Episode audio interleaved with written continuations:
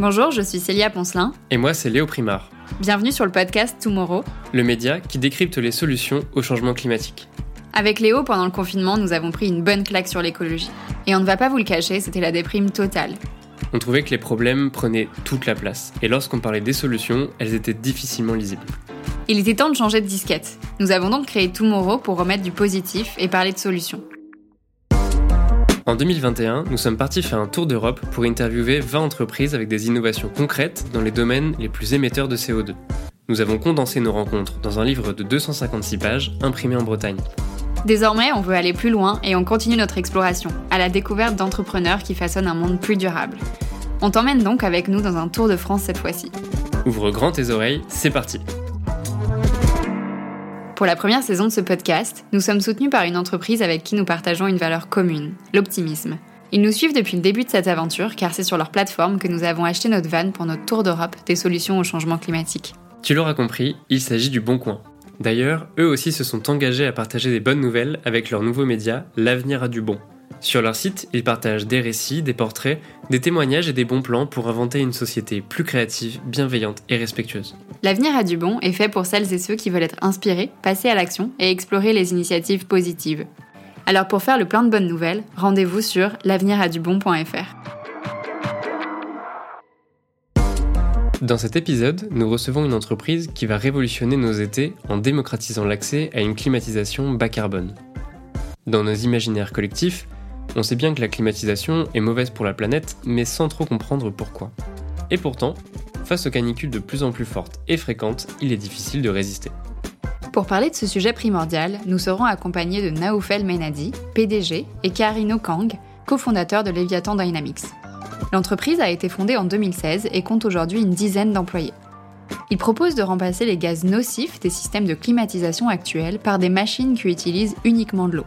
Nous allons creuser tout ça au cours de l'épisode. Naoufel, Carino, bonjour. Bonjour Léo, bonjour Célia. Bonjour Léo, bonjour Célia, bonjour Tomorrow. Les questions que l'on va se poser aujourd'hui sont les suivantes. Comment crée-t-on du froid? Combien ces systèmes émettent-ils de gaz à effet de serre et consomment d'énergie? Et enfin, comment faire pour limiter nos émissions?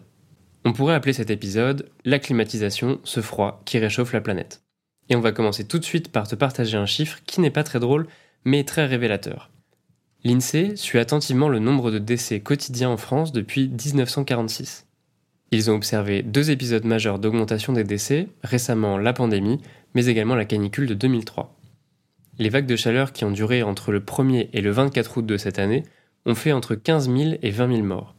Le nombre de décès par jour pendant la canicule a parfois même dépassé les 3500, avec un record de température à plus de 44 degrés en journée et 25 degrés la nuit. Ça a également eu des répercussions sur la biodiversité, entraînant un stress hydrique, des feux de forêt, 4 milliards d'euros de pertes de chiffre d'affaires dans l'agriculture, des baisses de production d'électricité et la relance de centrales au charbon pour compenser. Bref, un événement qu'on aimerait ne plus jamais avoir à revivre. Sauf que malheureusement, ça risque non seulement de revenir plus fréquemment qu'avant, mais aussi beaucoup plus sévèrement et pendant plus longtemps. Selon Météo France, le 28 juin 2019, nous avons enregistré un triste record de 46 degrés. La France a connu une cinquantaine de périodes de chaleur, la moitié de 1950 à 2005 et l'autre moitié depuis 2005. Mais face à ces futures canicules, heureusement que la climatisation est là. C'est plutôt une bonne nouvelle, non? En réalité, pas vraiment. On estime que 4,5 milliards de personnes se doteront d'un système de climatisation d'ici à 2050, soit grosso modo un climatiseur pour deux personnes. Mais c'est quoi concrètement le problème de la clim? Est-ce que les émissions sont juste liées à la consommation d'énergie? Et quand on sent de l'air frais sur notre visage, est-ce que ce sont des gaz à effet de serre? Quand on parle de, climatisation, il y a deux angles morts que nous tous, en tant qu'utilisateurs, euh, nous avons. Quand on dit un angle mort, ça veut dire que c'est quelque chose qui existe mais que je ne vois pas.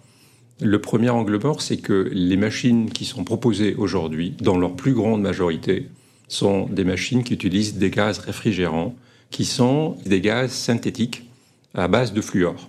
Ces gaz-là, dans l'histoire euh, récente, donc on remonte à 50, 60 ans, sont passés par différentes générations. On est passé des HFC au, HFO, etc. Donc il y a tout un ensemble de nouvelles générations qui ont été proposées, à chaque fois pour corriger les problèmes occasionnés par la génération d'avant.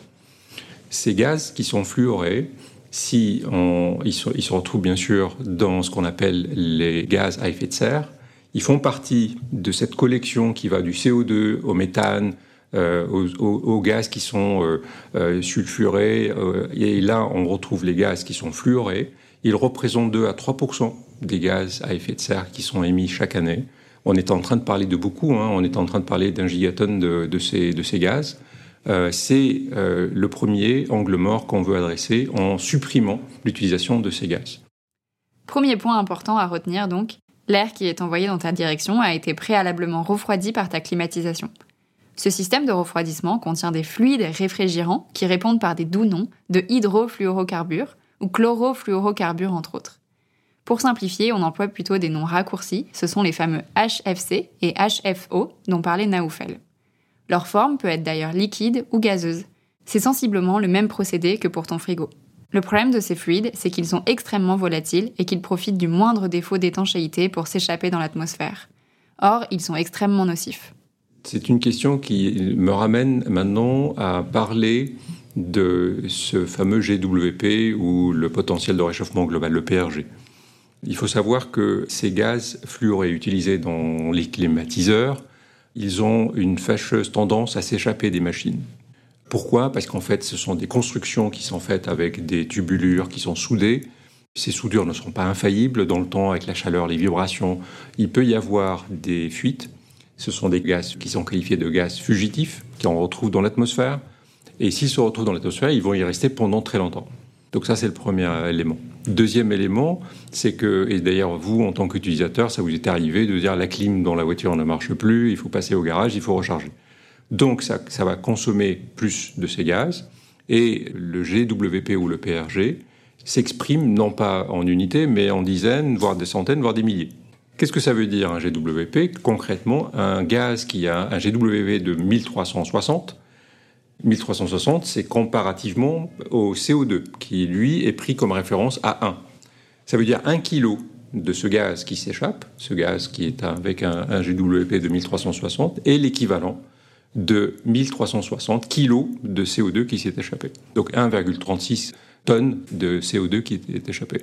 Donc, euh, dans l'analyse de cycle de vie, on va prendre en compte, bien sûr, cet impact parce que pendant la durée de vie d'utilisation de ces machines, on va estimer combien de fois on va être amené à recharger ces machines. Donc on va l'exprimer à ce moment-là en kilos. Et donc ça va devenir des tonnes qui vont peser dans le cycle de vie de cette machine. Euh, de l'autre côté, on va observer sa consommation électrique, combien de kilowattheures elle a besoin pour pouvoir performer. Et après, il y a cette nouvelle notion maintenant dont on commence à entendre parler et, c'est une bonne chose, c'est à quel niveau je vais limiter la baisse de température demandée par la machine. C'est clair qu'un fabricant qui pousse dans les mains d'un utilisateur une machine qui est capable de descendre à 5 degrés, j'ai la possibilité d'y aller, donc je vais y aller. Est-ce que j'ai besoin de 5 degrés? Non. Est-ce que j'ai besoin d'avoir un delta température par rapport à l'extérieur pour me sentir bien pour le confort thermique? Oui. Et donc il y a une éducation à faire. Ben, aujourd'hui, comme elle n'est pas faite, ça pèse aussi dans l'analyse de cycle de vie de ces machines. Donc nous, nos machines, avant même de pouvoir fabriquer la machine, on va poser toutes les questions en disant ben, quel est votre besoin? Euh, et en fonction des besoins, on conçoit la machine. Et si on peut, avant même d'installer la machine, faire toutes les actions de base qui sont d'isoler bien l'endroit, de pouvoir prendre toutes les mesures nécessaires pour que, d'une manière continue, on puisse limiter le besoin de réfugiés, c'est ce qu'il faut faire.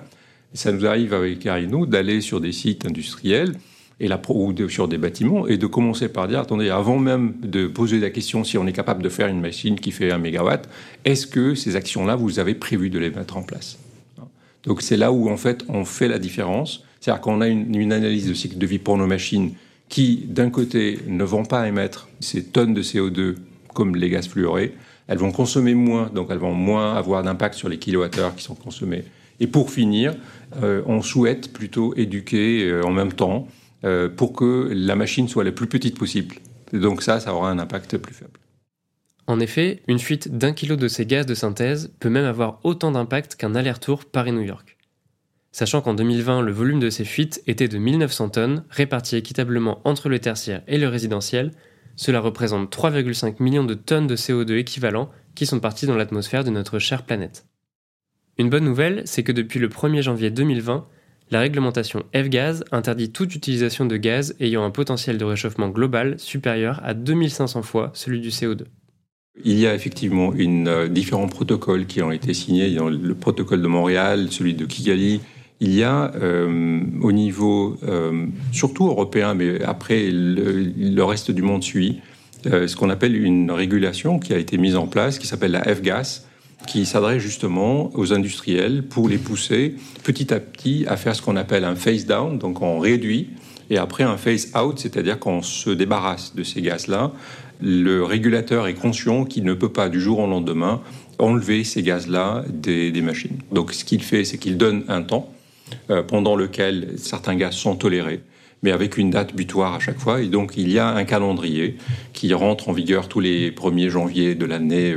Et donc, d'ici 2030 et de 2030 à 2050, il y a tout un ensemble de contraintes qui vont être mises en place pour pousser les fabricants à proposer des machines avec des gaz fluorés euh, qui soient euh, avec un GWP, donc un GWP c'est Global Warming Potential, euh, qui lui va diminuer d'une année sur l'autre.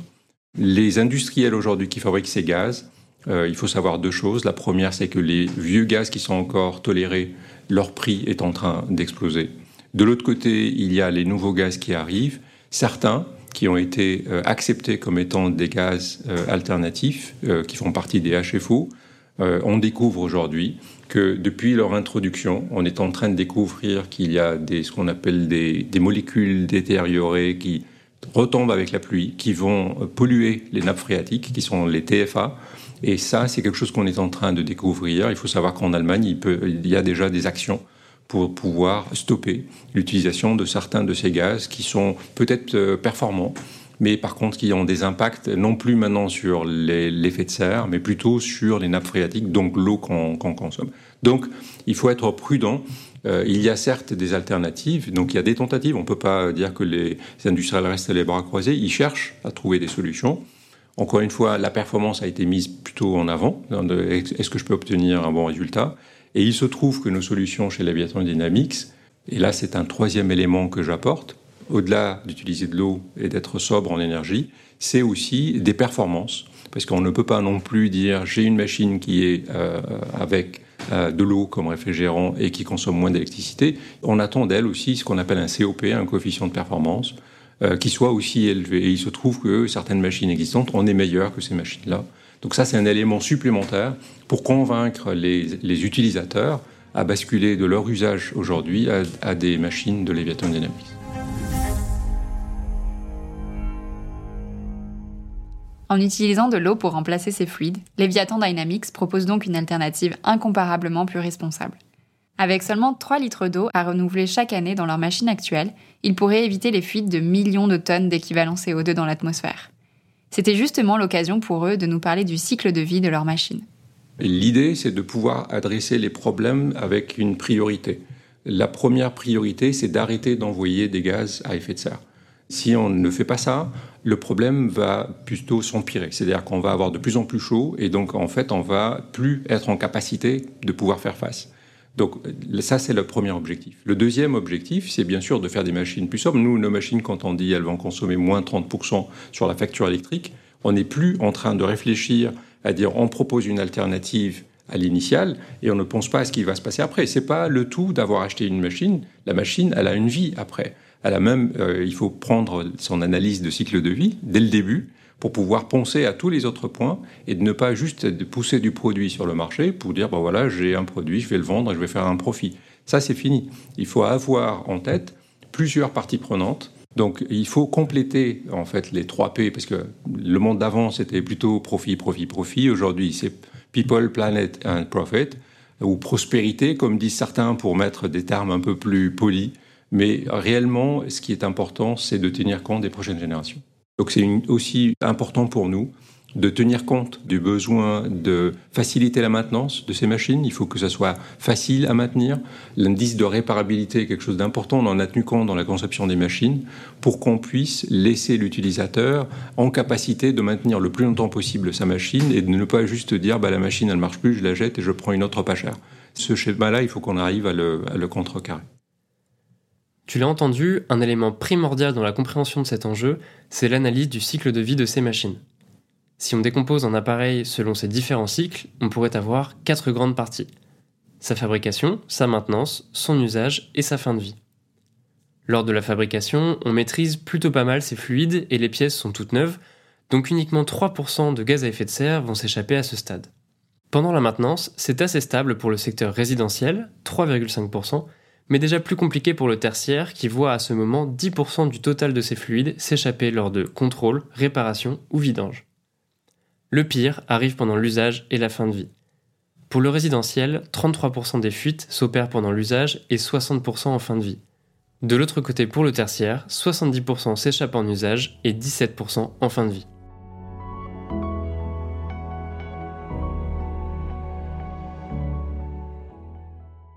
On a fait le tour des gaz à effet de serre.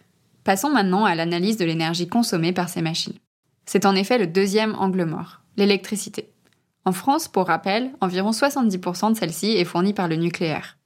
Alors certes, ce mode de production est controversé, mais si on regarde uniquement les émissions, l'électricité fournie est faiblement carbonée. Mais dans le reste du monde, si l'électricité qui alimente le climatiseur est produite à partir de charbon, c'est un réel problème.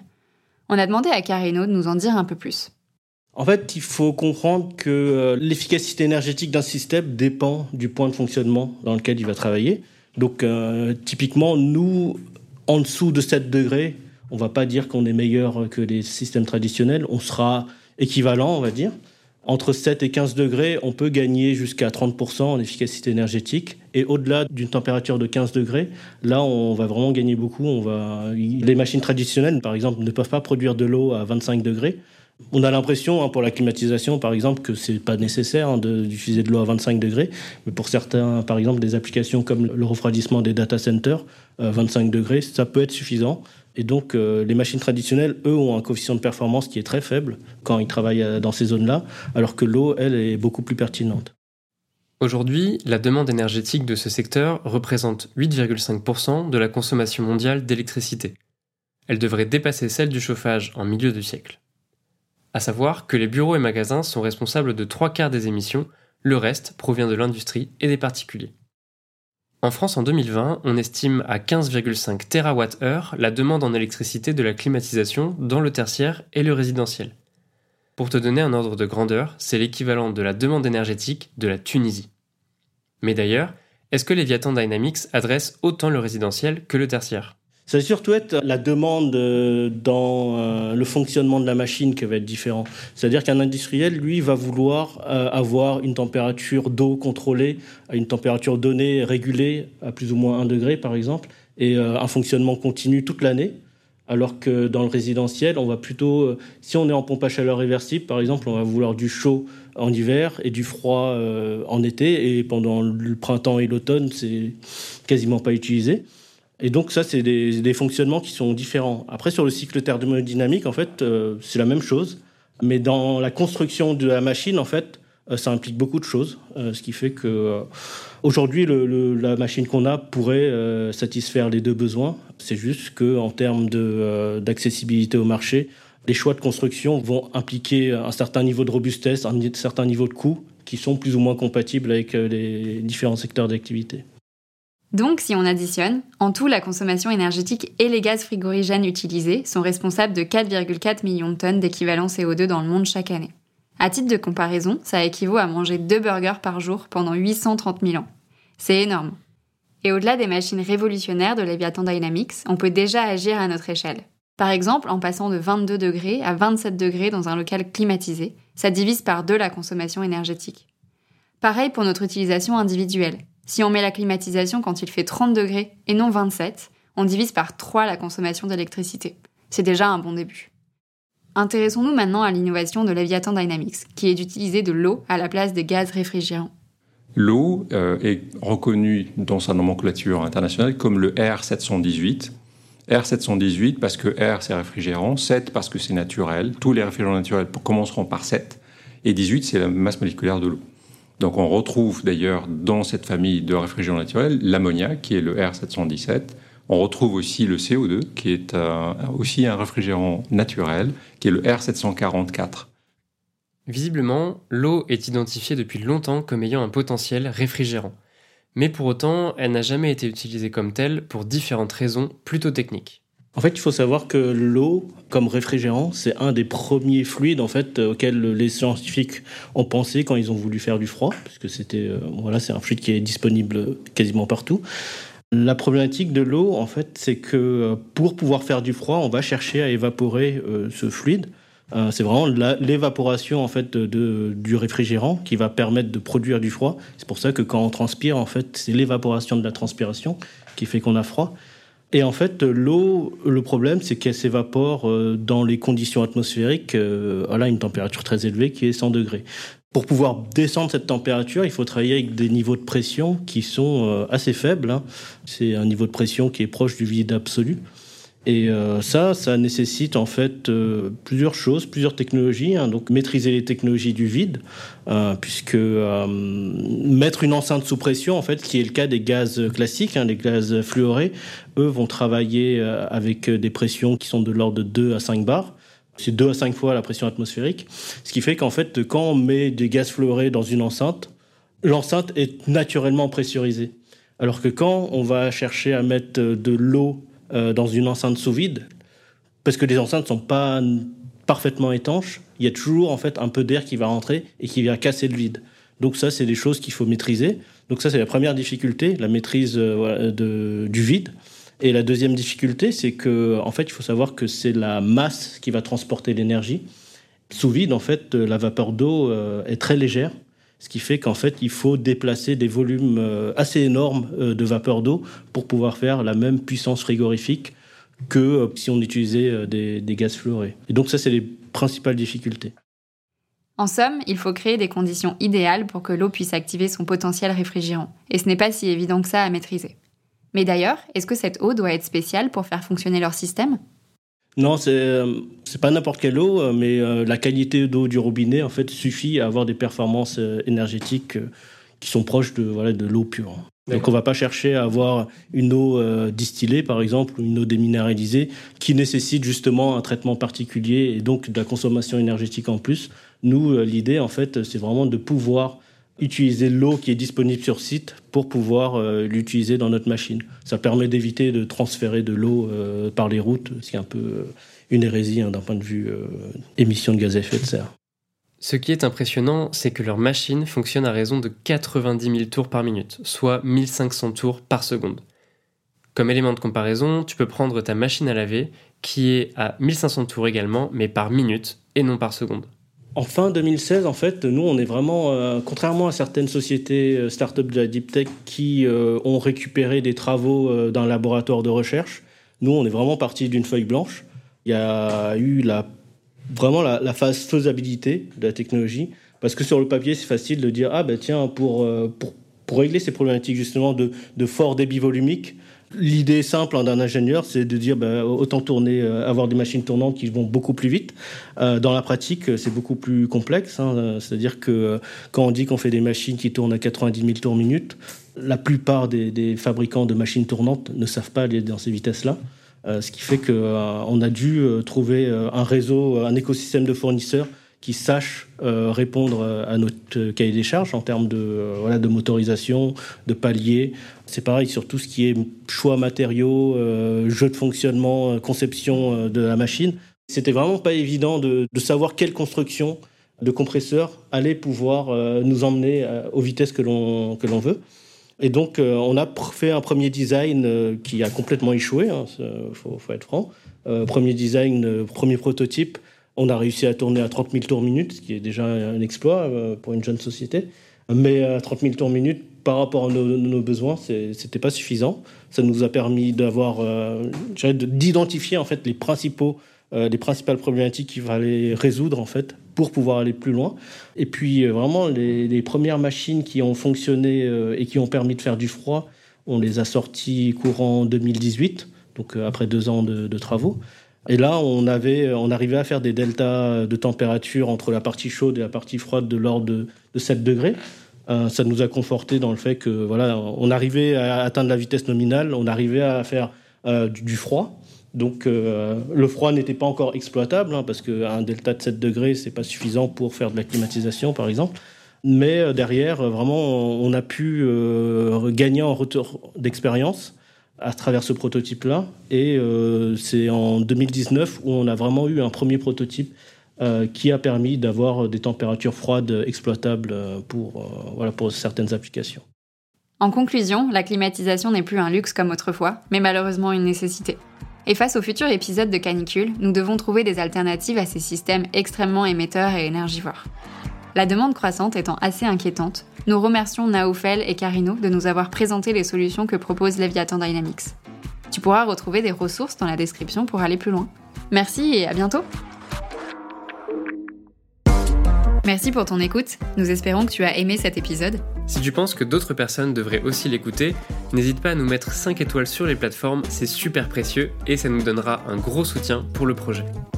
En attendant le prochain épisode, tu peux commander le livre Tomorrow sur notre site tomorrow-project.com et nous retrouver sur Instagram ou sur LinkedIn. À très vite pour une prochaine exploration.